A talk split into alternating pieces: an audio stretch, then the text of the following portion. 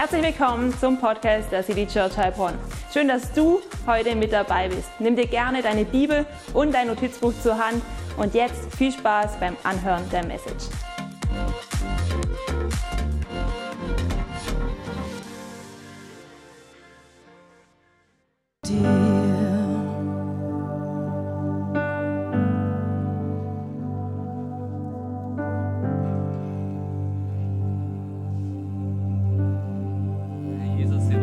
Danke sagen.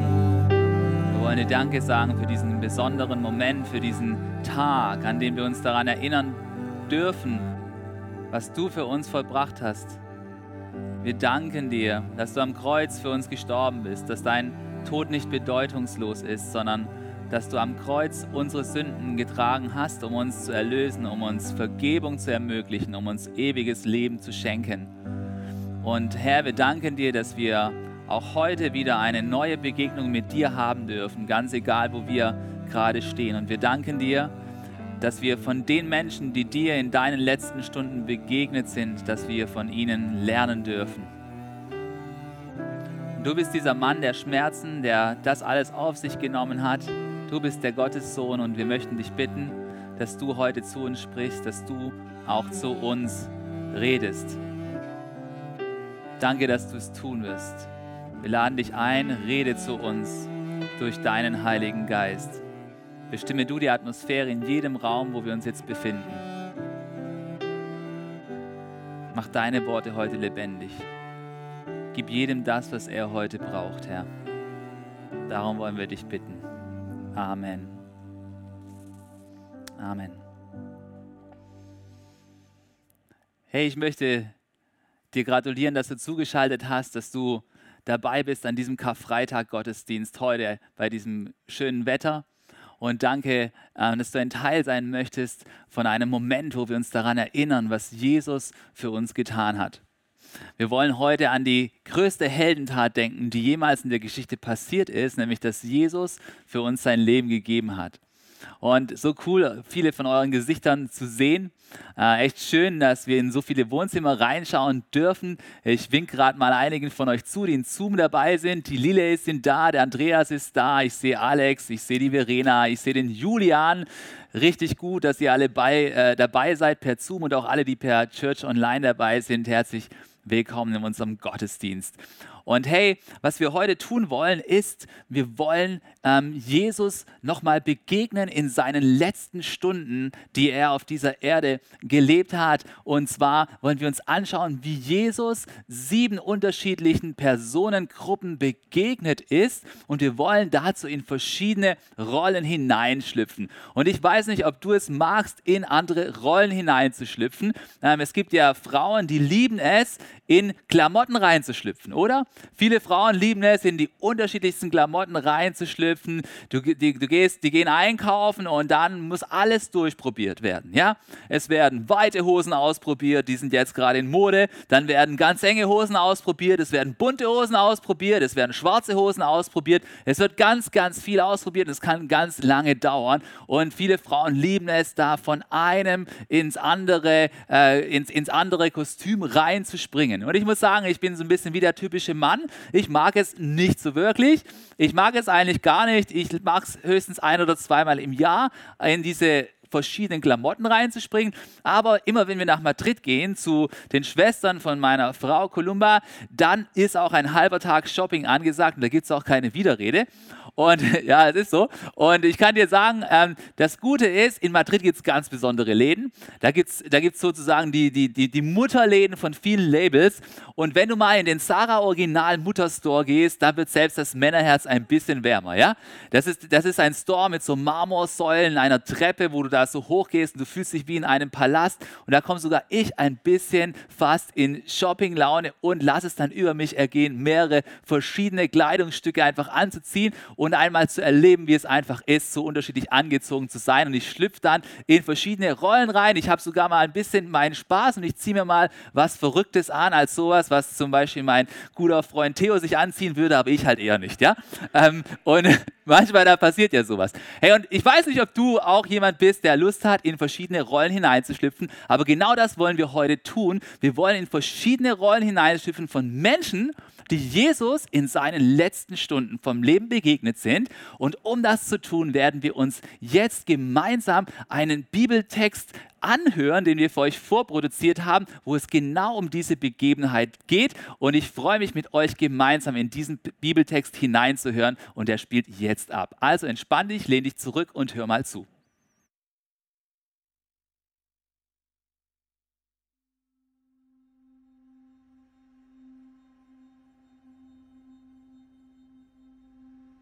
Als die Soldaten Jesus aus der Stadt hinausführten, kam gerade ein Mann vom Feld. Er hieß Simon und stammte aus Cyrene. Sie hielten ihn an und luden ihm das Kreuz auf, und er musste es hinter Jesus hertragen. Eine große Menschenmenge folgte Jesus, darunter viele Frauen, die laut klagten und um ihn weinten. Zusammen mit Jesus wurden auch zwei andere Männer zur Hinrichtung geführt, zwei Verbrecher. Als sie an die Stelle kamen, die Schädel genannt wird, kreuzigten die Soldaten ihn und die beiden Verbrecher, den einen rechts und den anderen links von ihm. Jesus aber sagte, Vater, vergib ihnen, denn sie wissen nicht, was sie tun. Die Soldaten warfen das Los um seine Kleider und verteilten sie unter sich. Das Volk stand dabei und sah zu, und die führenden Männer sagten verächtlich, anderen hat er geholfen, soll er sich doch jetzt selbst helfen, wenn er der von Gott gesandte Messias ist, der Auserwählte. Auch die Soldaten trieben ihren Spott mit ihm. Sie traten zu ihm, boten ihm Weinessig an und sagten, wenn du der König der Juden bist, dann hilf dir selbst.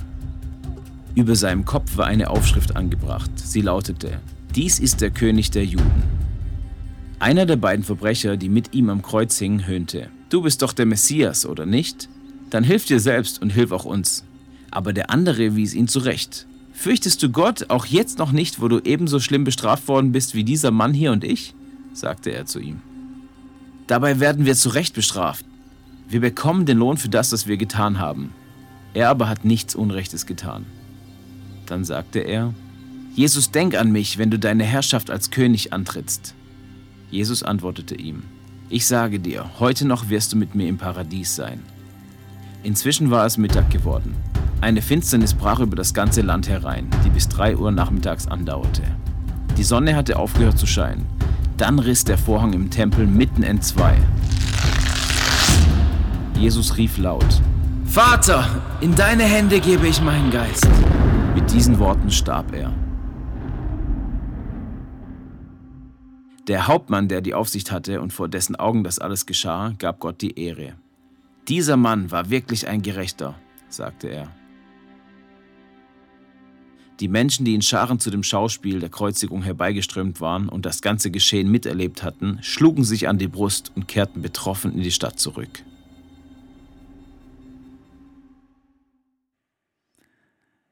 Hey, in dieser Begebenheit von der Bibel da lesen wir von sieben unterschiedlichen Menschengruppen, denen Jesus begegnet ist in seinen letzten Minuten, wo er gelebt hat. Und für ihn war es die schwierigsten Minuten, die schwierigsten Momente seines Lebens auf dieser Erde.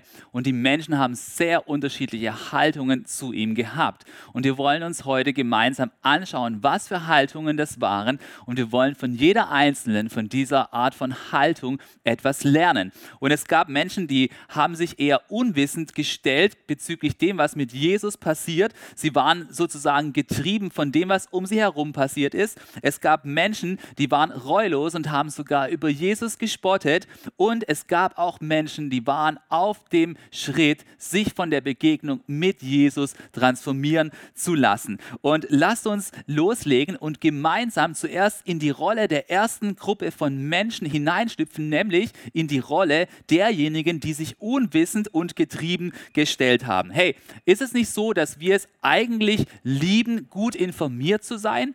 Eigentlich wollen wir doch gar nicht unwissend sein, oder? Die meisten von uns lieben es, gut informiert zu sein, wenn es um Dinge geht, die uns wichtig sind. Aber manchmal, da ist es auch so, da stellen wir uns vielleicht bewusst unwissend, vielleicht weil wir die Verantwortung für einen bestimmten Bereich nicht wirklich übernehmen wollen. Und so haben wir auch gar keine Lust oder gar kein Interesse, uns weiter zu informieren. Und so war es auch irgendwie in dieser Geschichte. Zum Beispiel, wenn ich an das Thema denke, hey, wie gründet man ein eine Kirche, was ein großes Projekt ist, dann ist es manchmal gut, wenn du ein bisschen unwissend bist und noch nicht über alles Bescheid weißt. Ja? Wenn du vorher über alle Risiken wüsstest, wenn du vorher über alle Vorschriften wüsstest, die es gibt und über alle Probleme, die du bewältigen musst, dann hättest du vielleicht gar keinen Mut mehr, bei so einem Projekt loszulegen. Oder stell dir vor, du möchtest dich selbstständig machen und du fängst an, indem du erstmal 100 Seiten liest über Brandschutzordnung, Datenschutzverordnung, Unfallschutzordnung und andere Verordnungen. Am Ende hast du gar keine Lust mehr überhaupt, dich zu bewegen in diese Richtung, weil du so voller Angst bist. Und dann ist es vielleicht besser, wenn du für eine Weile noch ein bisschen unwissend bleibst und dir später all dieses Wissen schrittweise aneignest. Hey, aber es gibt auch Bereiche in unserem Leben, da ist es nicht gut, wenn wir uns unwissend stellen. Und ich glaube, wenn es um die geistliche Realität geht, wenn es um unsere Haltung zu Jesus geht, dann ist es nicht gut, wenn wir so eine Haltung der Unwissenheit annehmen, sondern dann ist es wichtig, dass wir eine Haltung annehmen, wo wir suchend sind und wo wir versuchen, die Wahrheit zu erfahren. Hey, und in unserer Geschichte, wer waren da diejenigen, die sich unwissend gestellt haben? Die, diejenigen, die sich unwissend gestellt haben, die sie einfach haben treiben lassen, das waren auf der einen Seite die Soldaten und es war die Menge an Menschen. Und lass uns mal hineinschlüpfen in die Rolle von diesen Soldaten, die bei der Kreuzigung von Jesus beteiligt waren. Stell dir einmal vor, du wärst so ein römischer Soldat. Du hättest so einen Helm mit so einem roten äh, Borsten oben drauf. Stell dir vor, du hättest eine Kaserne, du bist einer Abteilung zugeordnet. Deine Kaserne ist mitten in Jerusalem und du äh, hast einen Kommandanten, du, äh, du bekommst Befehle und wenn ein Befehl kommt, dann musst du einfach diesen Befehl erfüllen und diesem Befehl nachgehen und, und an diesem Tag bist du in deiner Kaserne und es kommt dein Hauptmann und es sagt dir, hey, heute, ihr drei, ihr seid eingeteilt für die Kreuzigung. Es werden wieder drei Leute gekreuzigt. Und so musst du gehen. Du bist einer von diesen Soldaten, du gehst dorthin und du bist eingeteilt, um diese Kreuzigung durchzuführen. Und du musst wissen, in der Zeit von Jesus, da waren Kreuzigungen sehr üblich. Wir haben geschichtliche Quellen, die erzählen uns darüber, dass nicht nur in Israel damals es Kreuzigungen gab, sondern auch im Jahrhundert vor Jesus, da gab es einen großen Aufstand. Vielleicht hast du von Spartakus gehört. Und als Spartakus zum Beispiel gelebt hat, wurden ganz viele Widerstandskämpfer, Tausende auf der Straße von Rom bis nach Capua gekreuzigt. Und auch zur Zeit von Jesus gab es besonders in Israel sehr, sehr viele Kreuzigungen. Und also es konnte sehr gut sein, dass du als römischer Soldat dazu eingeteilt bist, bei einer Kreuzigung mitzumachen, dass du eine Kreuzigung durchführen musst. Hey, und obwohl diese Soldaten eine Kreuzigung durchführten, bei der sie Jesus kreuzigten, und sie sich dabei unwissend stellten, sagt Jesus und betet Jesus folgende Worte. Es heißt nämlich in unserem Text in Vers 34, Vater, vergib ihnen, denn sie wissen nicht, was sie tun.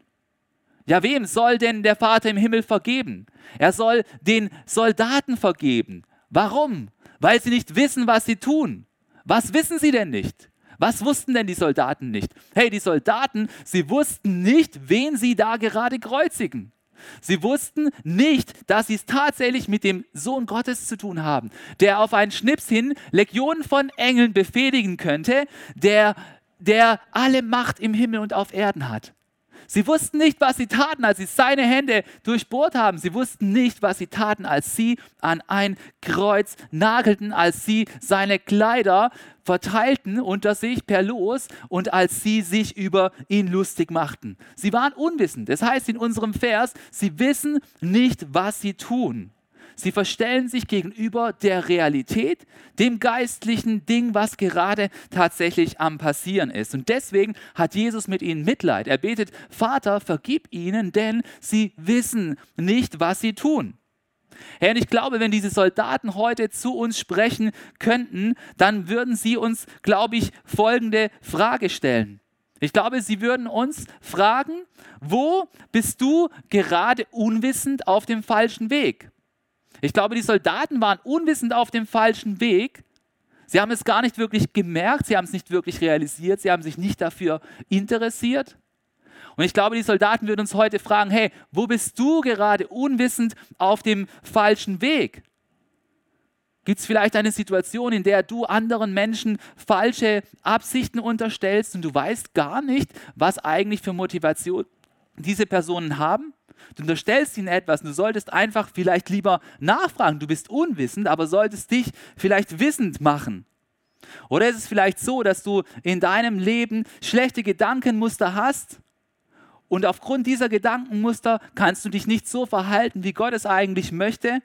Und vielleicht solltest du diese Gedankenmuster durchbrechen und zu einer wissenden Person werden. Vielleicht solltest du mehr darüber wissen, was für Gründe es gibt, um Gott dankbar zu sein.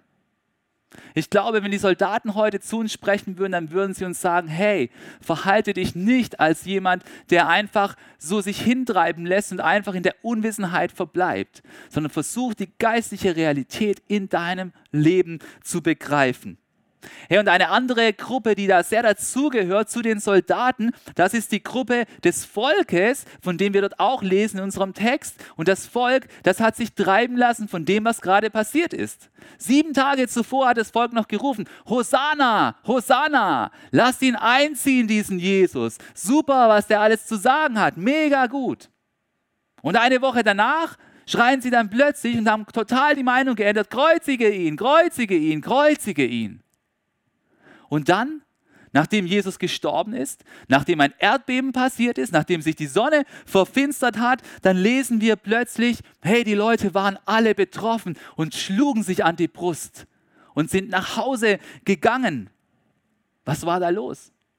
Was war da los mit diesen Menschen? Und ich glaube, wir müssen und dürfen uns in Acht nehmen, diese Menschen zu schnell zu verurteilen.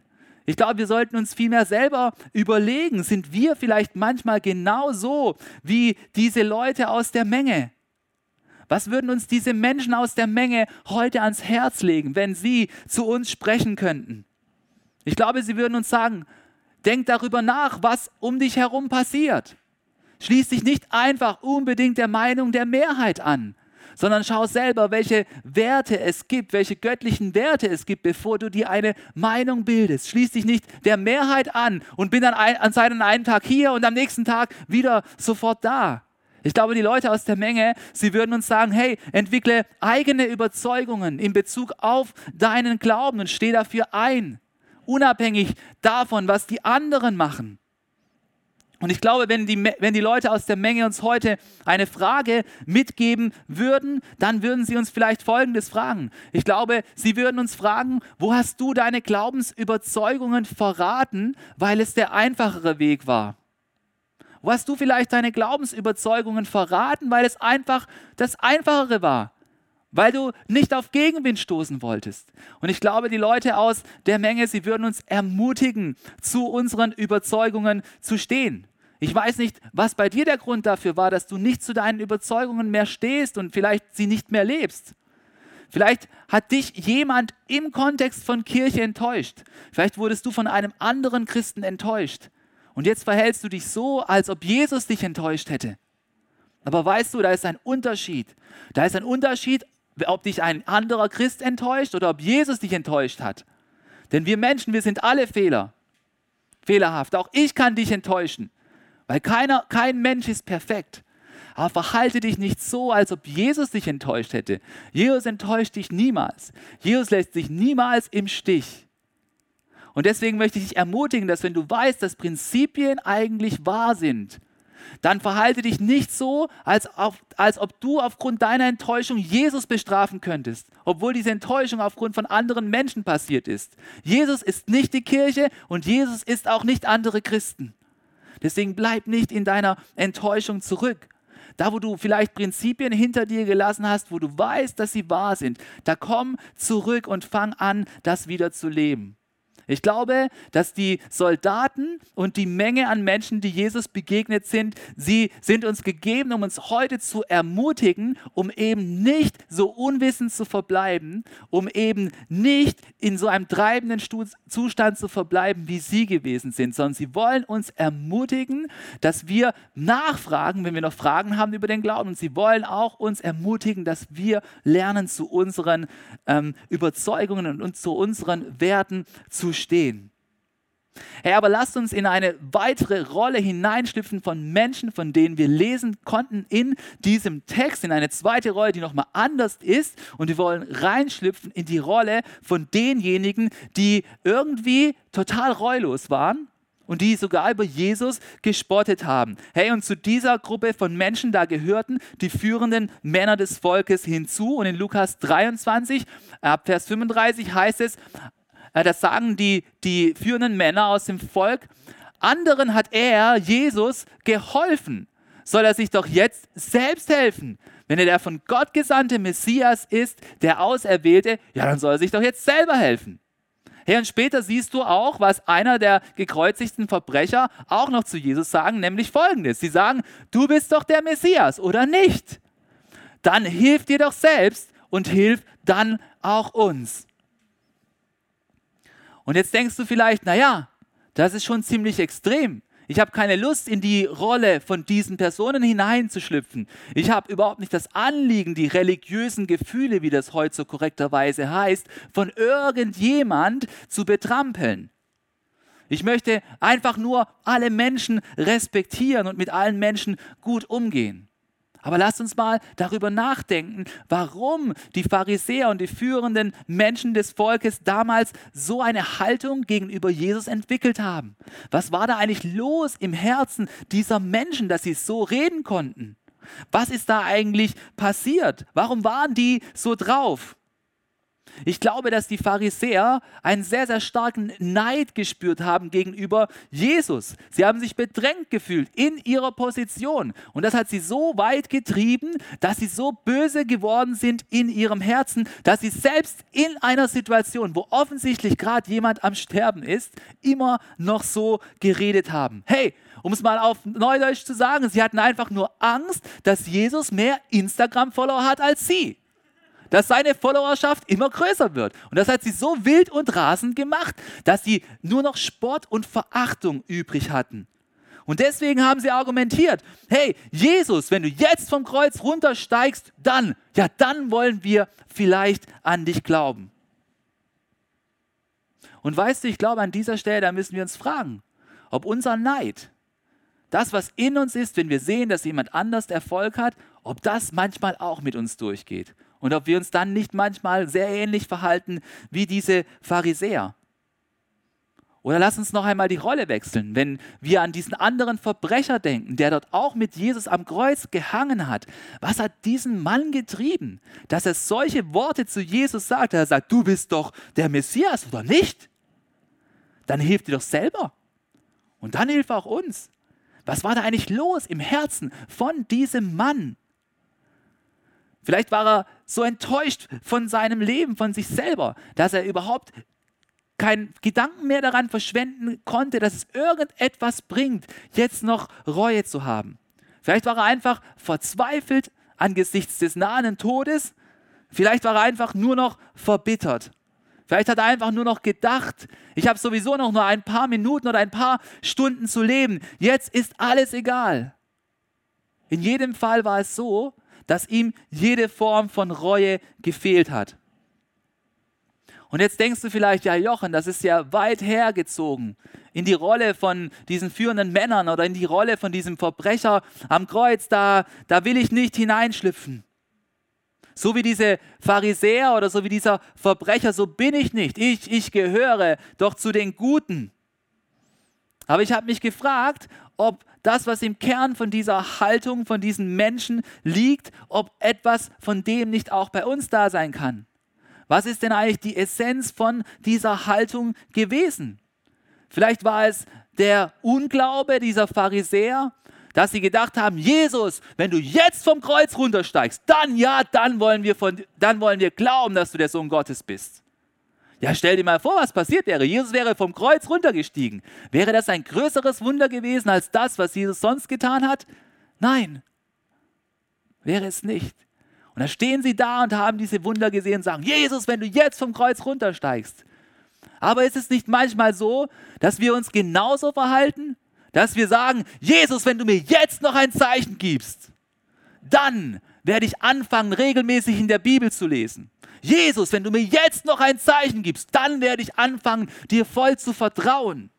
Jesus, wenn du mir jetzt noch ein Zeichen gibst, dann werde ich mich voll für dein Reich einsetzen und in der Church am Start sein. Jesus, wenn du mir jetzt noch einmal ein Zeichen gibst, dann werde ich dir auch im Bereich Finanzen vertrauen.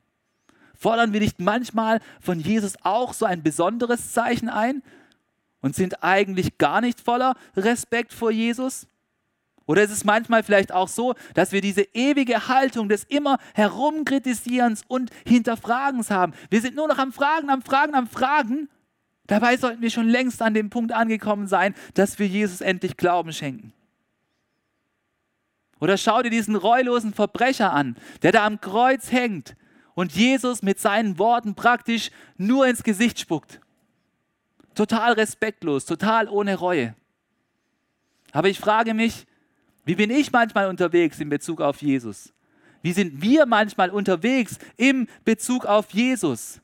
Spucken wir mit unserem Verhalten Jesus manchmal auch ins Gesicht? Wir beten zu Jesus und sagen zu ihm, Jesus, schenk mir bitte Gesundheit. Jesus, schenk mir bitte Gelingen. Jesus, mach bitte die nächste Tür auf und vieles mehr. Und das alles wollen wir von Jesus gerne haben. Aber in der Realität vertrauen wir mit unserem Verhalten Jesus überhaupt nicht. Und eigentlich spucken wir ihm damit ins Gesicht und sagen ihm, Jesus, gib bitte her, Jesus, gib bitte her, Jesus, gib bitte her von dem Segen. Und du bist nicht bereit, einen Schritt in Richtung von Jesus zu gehen. Und weißt du, ich glaube, wir sollten beten, wenn wir von diesem Verbrecher lesen, von diesen führenden Männern lesen. Wir sollten beten und Gott bitten, dass, wenn in unserem Herzen solche Haltungen drin sind, dass Gott uns dann dazu führt, dass es in unserem Herzen Reue gibt.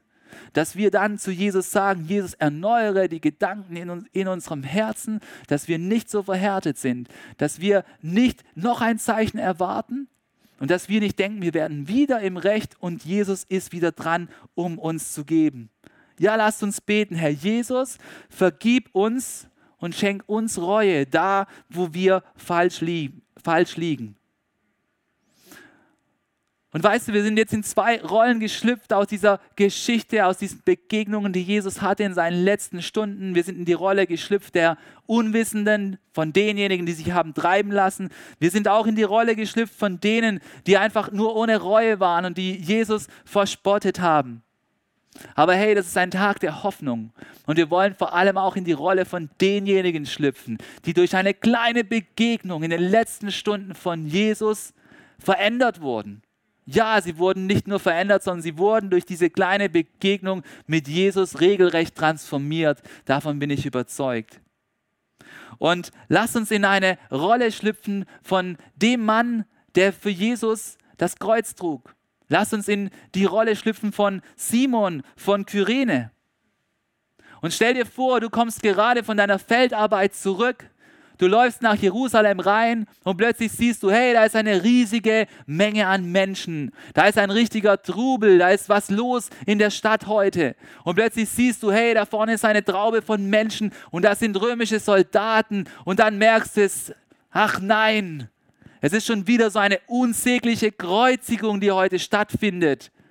Und was ist da los? Und du hörst es, hey, es werden wieder drei Menschen gekreuzigt, es werden wieder drei Menschen bestraft, es findet wieder eine Kreuzigung statt und der Zug kommt immer näher bis zu dem Punkt da, wo du stehst.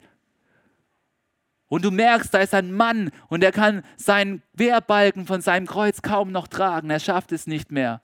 Und du schaust so zu und plötzlich kommt ein römischer Soldat auf dich zu und sagt zu dir, hey du, du, ja ich meine dich, trag das Kreuz. Und du denkst noch, wieso ich? Wieso soll ich dieses Kreuz tragen?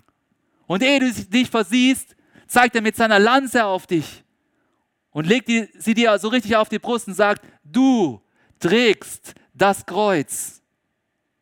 Und da ist es aus mit deiner Widerrede, weil du weißt genau, wenn du jetzt Widerrede leistest, dann schiebt er diese Lanze ein Stückchen tiefer bei dir rein. Und du nimmst das Kreuz und fängst an zu tragen. Und du reißt dich ein in diese Menschentraube, die sich bewegt in Richtung von der Schädelstätte, von diesem Berg. Und während du läufst, hörst du, was die Menschen alles reden, wie sie schimpfen, wie sie immer noch sagen, ja, die müssen gekreuzigt werden. Du hörst das alles. Einige, du hörst auch einige, die sagen, dieser Jesus, der ist doch anders. Und du gehst bis zu dieser Schädelstätte, bis zum Punkt der Kreuzigung hin und du legst dort den Querbalken ab. Und du gehst ein paar Schritte zurück und du merkst, hey, das sind einige Leute, das sind Leute, das sind Verwandte von diesem Jesus, von dem sie erzählen. Und du hörst Dinge über ihn. Du hörst, dass er ein besonderer Mensch gewesen ist, dass er Menschen geholfen hat, dass er Menschen geheilt hat. Und weißt du, ich frage mich, was wäre gewesen, wenn Simon von Kyrene nicht dieses fremde Kreuz hätte tragen müssen? Was wäre mit ihm passiert, wenn er nie Jesus begegnet wäre? Und weißt du, was ich glaube? Ich glaube, dass wir manchmal auch ein fremdes Kreuz tragen müssen. Ein Kreuz, das wir zuerst nicht tragen wollen. Ein Kreuz, von dem wir meinen, dass es nicht zu unserem Leben dazugehört. Und manchmal, da möchte Gott aber, dass wir so ein Kreuz tragen, weil er dadurch bestimmt hat, dass wir ihm auf eine besondere Weise begegnen werden. Vielleicht ist es das Kreuz der Krankheit, mit der du zu kämpfen hast und du merkst, dass du langsamer gehen musst in deinem Leben, weil du dich mit dieser Krankheit arrangieren musst für eine Weile. Vielleicht ist es auch das Kreuz der unliebsamen Aufgaben, die dir jemand übertragen hat und die du nicht nehmen wolltest. Und du musst dieses Kreuz, diese Aufgaben mit dir herumtragen. Vielleicht ist es auch das Kreuz deiner Berufung, die du annehmen musst, so wie sie Gott in dein Leben hineinspricht. Und du musst sie annehmen als deine Berufung und nicht als die Berufung von einer anderen Person. Vielleicht ruft Gott dich in eine Berufung, wo du eine Aufgabe hast im Hintergrund. Aber du würdest gerne die Berufung von jemand anders haben, der im Vordergrund ist. Und vielleicht hast du eine Berufung im Vordergrund. Und dann musst du all die Kritik annehmen und den Schmerz und die Angriffe, die damit verbunden sind. Und ich glaube, dass manchmal da denken wir, dass Gott von uns möchte, dass wir ein fremdes Kreuz tragen müssen. Aber eigentlich ist es genau das Kreuz, das Gott für uns bestimmt hat, weil er damit vorhat, uns zu begegnen und uns weiter zu transformieren. Deswegen lasst uns lernen von Simon von Kyrene, der, wenn er heute zu uns sprechen würde und sagen würde, nimm das Kreuz an, das Jesus dir gerade geben möchte und lerne daraus. Hey, und lass uns noch einmal die Rollen tauschen. Und lass uns noch einmal eine Uniform anziehen. Die, die Uniform nicht von einem normalen Soldaten, sondern von einem Soldaten von Rang. Lass uns noch einmal hineingehen in die Rolle von diesem Hauptmann, der diese Kreuzigung überwacht hat. Und weißt du, wie es von ihm heißt im Vers 47? Da heißt es, der Hauptmann, der die Aufsicht hatte und vor dessen Augen das alles geschah, gab Gott die Ehre. Als er gemerkt hat, wie der Himmel sich verfinstert hat, wie ein Erdbeben passiert ist, da hat er Gott die Ehre gegeben. Es heißt, dieser Mann da war wirklich ein Gerecht, das, was er gesagt hat. Hey, und war es nicht so, dass dieser Hauptmann kurz vorher noch zugeschaut hat, als seine Soldaten sich über Jesus lustig gemacht haben? War es nicht so, dass er gesehen hat, wie seine Soldaten über das Kleid von Jesus gewürfelt haben? Hätte er nicht dieses Kleid den Verwandten von Jesus zukommen lassen können? Ja, ja, das ist richtig. Das war alles so.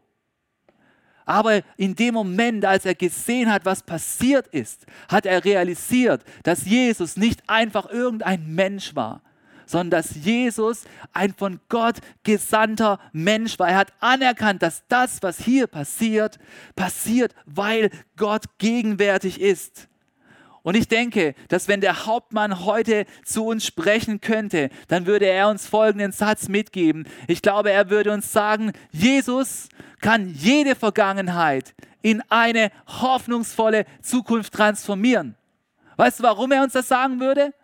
Weil weißt du, dieser Hauptmann, ich kann mir nur vorstellen, was er alles erlebt hat. Ich kann mir vorstellen, dass er uns erklären würde, dass er schon bei vielen Kreuzigungen dabei war und dass er schon bei vielen Kreuzigungen die Aufsicht hatte, dass er schon oft dabei gewesen war und zugeschaut hat, wo seine Soldaten unnötig brutal waren. Ich glaube, er könnte uns sogar davon erzählen, dass er selber schon Menschen gekreuzigt hat, als er noch ein normaler Soldat gewesen war. Aber weißt du, ich glaube, er würde uns sagen, als dieser Jesus da am Kreuz gestorben ist, da wurde mir klar, dass er kein Verbrecher ist. Mir wurde klar, dass er die Kraft hat, um mein Leben zu transformieren, ganz unabhängig von dem, was bisher in meinem Leben passiert ist. Er kann das alles vergeben und mir einen brandneuen Start schenken. Und weißt du, was der Höhepunkt ist von dieser ganzen Begebenheit, der Begegnungen mit Jesus am Kreuz? Der Höhepunkt, mein absoluter Lieblingspunkt an dieser Geschichte ist die Begegnung, die der andere Verbrecher mit Jesus am Kreuz hatte. Er hängt genauso wie sein spottender Kollege auf der anderen Seite von Jesus. Aber wie anders war seine Haltung. Als der andere über Jesus spottet, sagt dieser Verbrecher folgendes. Er sagt, fürchtest du auch jetzt Gott noch nicht, wo du doch ebenso schlimm bestraft worden bist wie dieser Mann und wie ich? Dabei werden wir zu Recht bestraft. Wir bekommen den Lohn für das, was wir getan haben. Und siehst du, was hier passiert ist? Dieser Verbrecher hat Reue gezeigt. Er aber hat nichts Unrechtes getan. Dann sagte er, Jesus, denk an mich, wenn du deine Herrschaft als König antrittst. Jesus antwortete ihm, ich sage dir, heute noch wirst du mit mir im Paradies sein. Heute noch wirst du mit mir im Paradies sein. Herr, ich glaube, wir können drei Leute, drei Dinge von diesem Verbrecher lernen. Das erste ist, es ist niemals zu spät, dass wir uns für das Gute einsetzen. Selbst wenn du am Kreuz genagelt bist, kannst du dich noch für das Recht und für das Gute einsetzen. Es ist niemals zu spät, sich für das Gute einzusetzen. Und das Zweite, was wir mitnehmen können, ist Folgendes. Reue über vergangene Fehler ist der Anfang von Transformation. Hey, und das Dritte, was wir auch von ihm lernen können, ist, verliere niemals deine Hoffnung.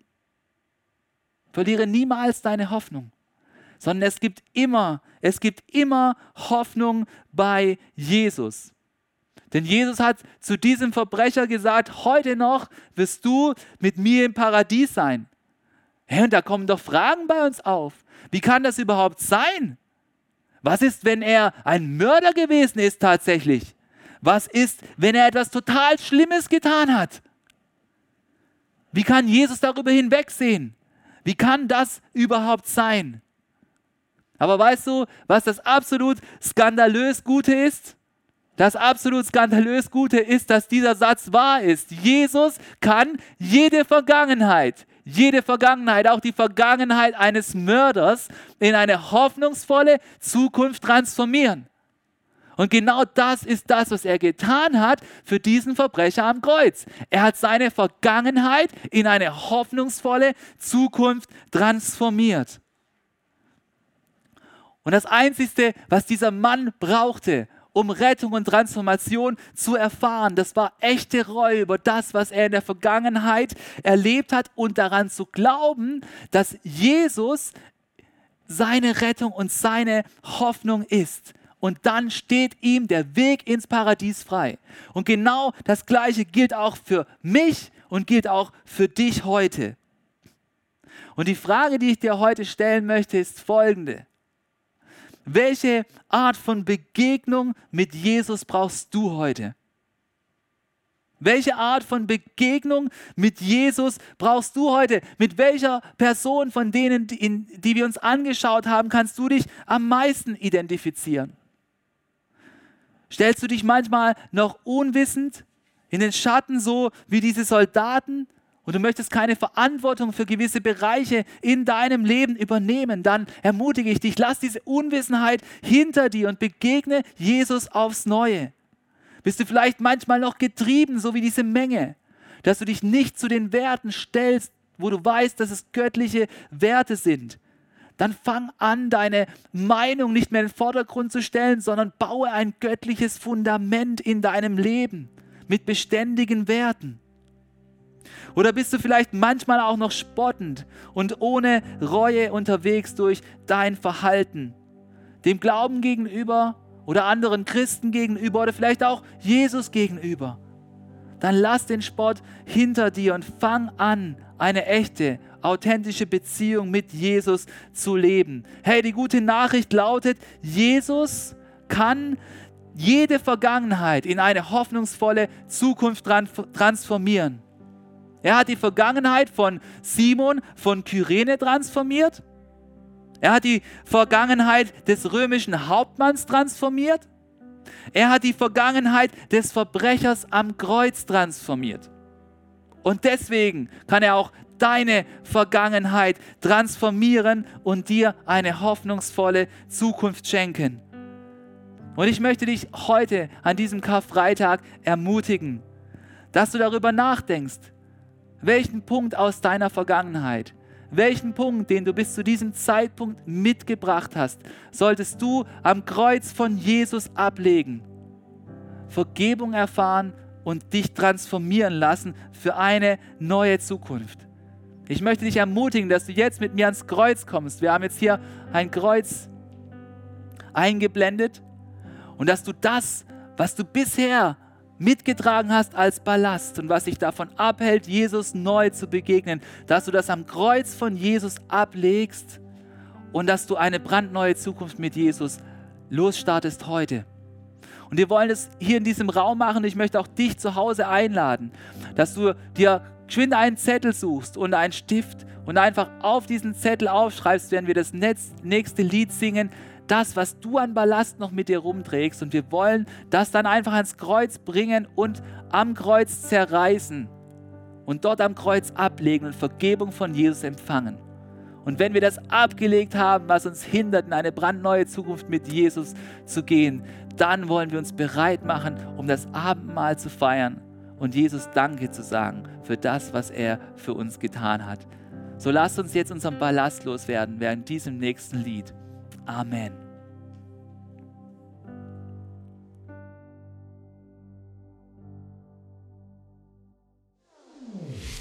Was für eine Ehre, dass du dir den Podcast der City Church Heilbronn angehört hast.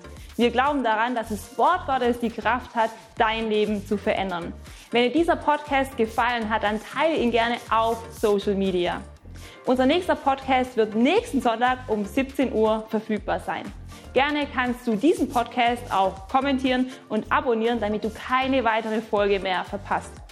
Jetzt denkst du vielleicht, oh, das war es jetzt, aber nein, lasst uns jetzt das Gehörte in die Praxis umsetzen. Bis zum nächsten Mal.